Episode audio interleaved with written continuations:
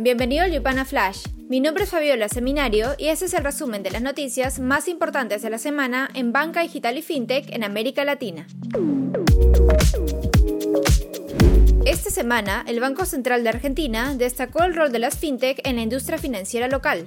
Así lo expuso el presidente del Banco Central, Miguel Ángel Pese, durante un encuentro con la Cámara Fintech del país. De acuerdo con Pese, la expansión de las fintech en Argentina ha aportado agilidad y competencia al sector financiero, obligando a los jugadores tradicionales a seguirle ritmo a la innovación.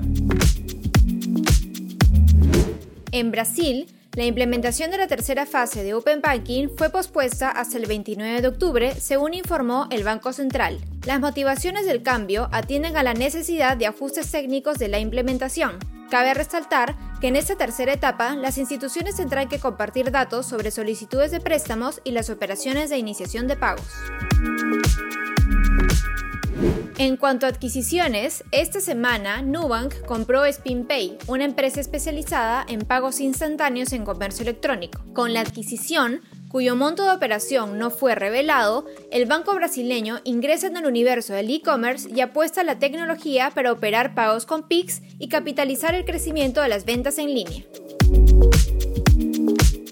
En esta misma línea, Inter anunció la compra de Ucent, una fintech de Estados Unidos con más de 150.000 clientes. El banco digital brasileño consideró esta operación la más grande desde su IPO y espera replicar su modelo de negocio en las 40 entidades estadounidenses donde ahora tendrán licencia para operar. La compra por el 100% del banco digital fue a través de efectivo y acciones, pero el monto total tampoco fue revelado. En cuanto a inversiones en la TAM, Veritran alcanzó una valoración de 225 millones de dólares tras recibir una inversión no revelada de la firma de capital Tribes Partners. La empresa dijo que tras el apalancamiento inicia su camino para convertirse en el próximo unicornio de la región. Asimismo, la insurtech brasileña Pierre recaudó 20 millones de dólares en una ronda de inversión liderada por la firma local Raíz Investimentos. El monto será dirigido a duplicar el número de su equipo. La insurtech apunta a obtener una licencia de operaciones que le permite extender sus servicios a los sectores de seguros para auto, vida y hogar. También en Brasil, la fintech TruePay ganó el respaldo de una ronda inicial de 8.5 millones de dólares liderada por Kasek y Monashis. La inversión será utilizada para la adopción de nuevas tecnologías y la captación de talento.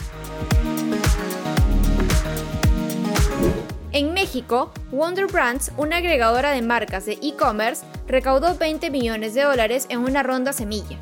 La startup recibió la inversión de los fondos de capital de riesgo ALLBP y Mountain Nazca, en una señal que confirma el apetito de los inversionistas de colocar capital en negocios relacionados a las ventas electrónicas en Latinoamérica.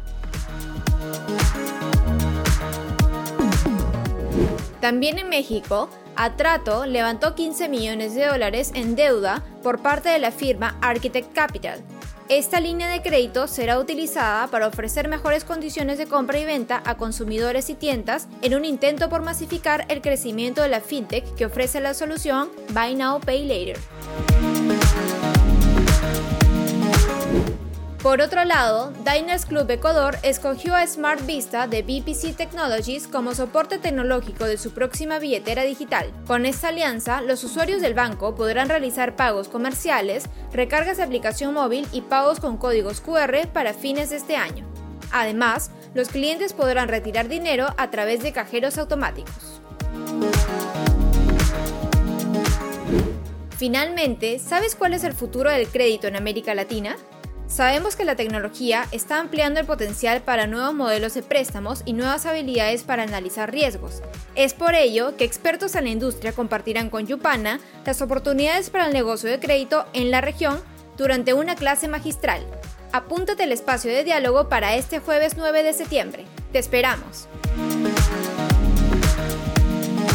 Esto fue el Yupana Flash no olvides compartir esta nota de voz y quedarte atento a nuestras redes, porque el lunes tendremos un informe sobre las regulaciones que impactan y promueven el sector fintech en la región.